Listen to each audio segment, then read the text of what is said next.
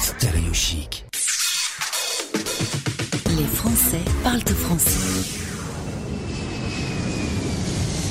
Un Français dans le monde. On poursuit notre tour du monde avec un Français dans le monde sur Stéréo Chic Radio.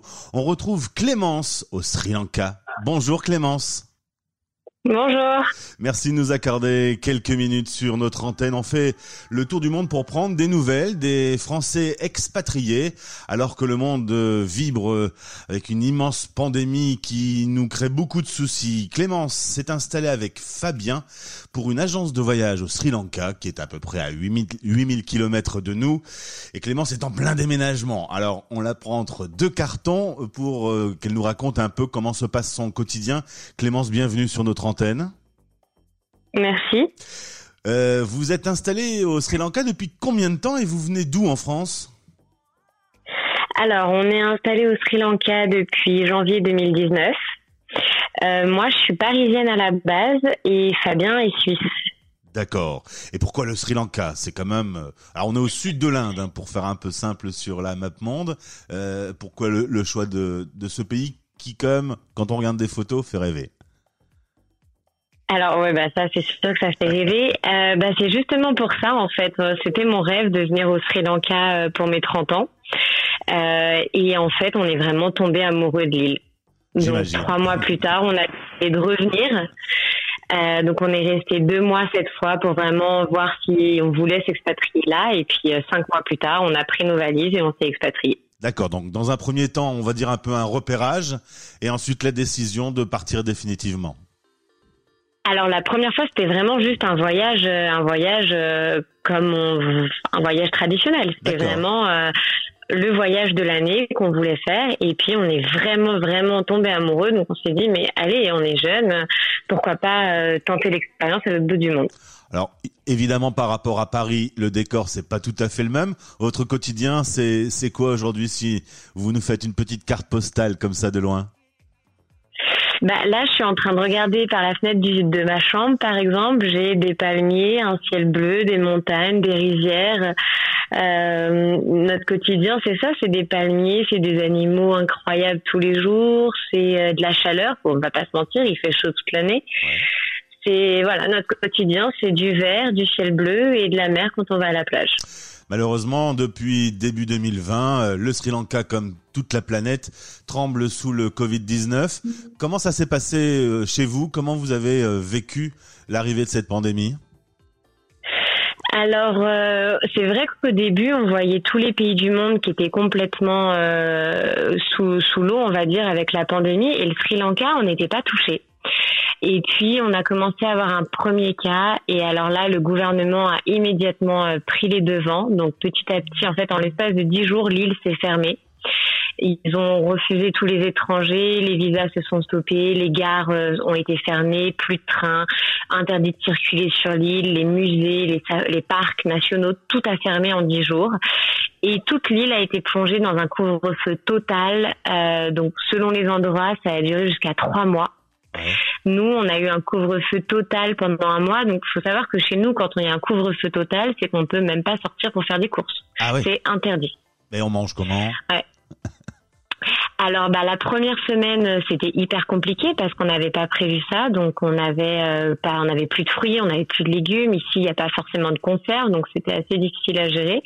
Et puis, petit à petit, en fait, il y a des tuk-tuk qui passent dans les dans les villages, dans les rues, qui vendent euh, des légumes, qui vendent euh, des fruits, du pain. Donc, au début, on, on faisait comme ça. On s'échangeait aussi certaines denrées avec les voisins.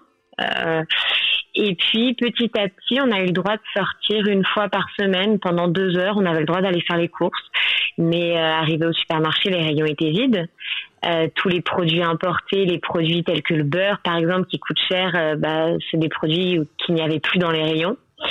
Euh, donc c'était c'était assez bizarre. Et puis petit à petit, les restaurants ont obtenu des passes en fait pour livrer de la nourriture à domicile. Donc petit à petit, ça s'est fait comme ça. Mais euh, à la capitale, ils ont été en confinement total pendant trois mois.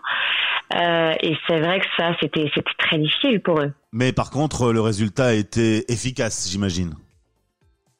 Alors, le résultat a été super efficace. Euh, début juin, le couvre-feu a été levé et on n'a pas eu de cas dans les civils pendant plusieurs semaines. Euh, les seuls cas qu'il y avait, en fait, c'était des personnes qui rentraient de l'étranger, les expatriés qui rentraient et qui étaient mis en quarantaine. Mais chez les civils, on n'avait plus aucun cas pendant plusieurs semaines. Malheureusement pour euh, votre agence de voyage, euh, c'est un peu compromis.